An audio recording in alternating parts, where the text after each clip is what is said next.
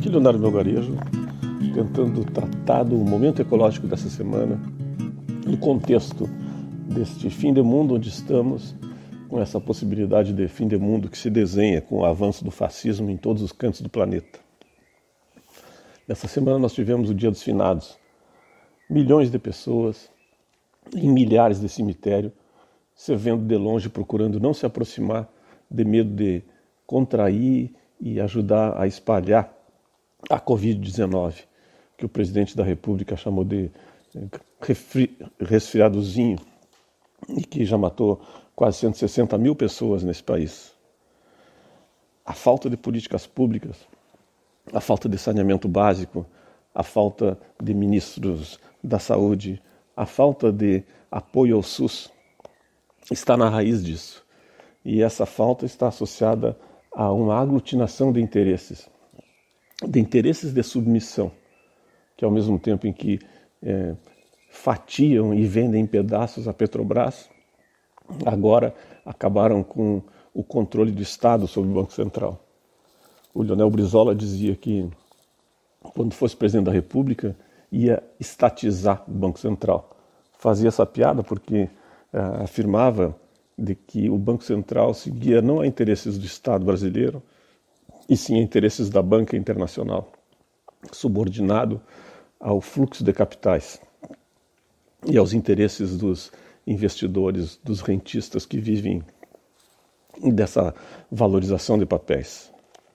Bom, nessa mesma semana ainda houve o caso do estupro culposo em Santa Catarina. Uma menina foi estuprada por um cidadão importante que, com advogados importantes, conseguiu que fosse anunciado e acatado pelo juiz a tese do estupro culposo. Um estupro contra a vontade do estuprador, um estupro sem vontade de que ocorresse o estupro. O movimento de Mulheres em Luta denuncia que isso caracteriza a, a naturalização de um discurso permissivo de violência contra a mulher e que isso, essa naturalização decorre da postura do governo Bolsonaro e das pessoas que participam do governo Bolsonaro e dos políticos que lhe dão suporte e dos que lhe seguem nessa orientação política que pode ser vista também como uma eh, uma orientação de submissão aos interesses do capital, principalmente do capital oriundo dos Estados Unidos, do império que nos regula e controla.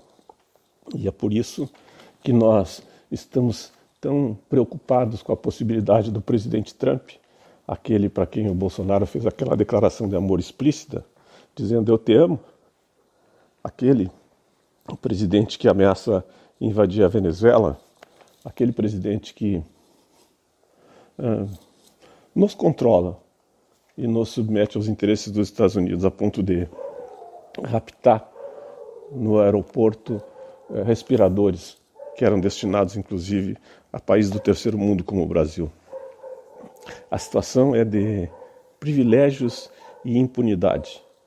E para ser superada, nós temos que pensar muito no trabalho e na escolha de bons candidatos a vereadores vereadoras, prefeitos e prefeitas, votar em antifascistas, votar em agroecologistas, votar em pessoas preocupadas com a saúde da população, com a proteção da mulher e das crianças.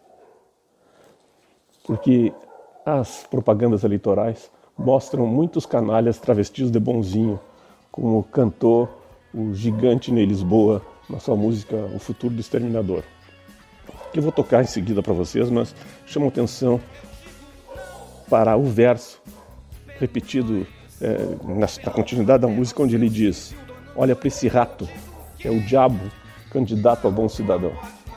Se referindo a um torturador, como foi o Ustra, que tem seus seguidores em várias camadas da administração pública.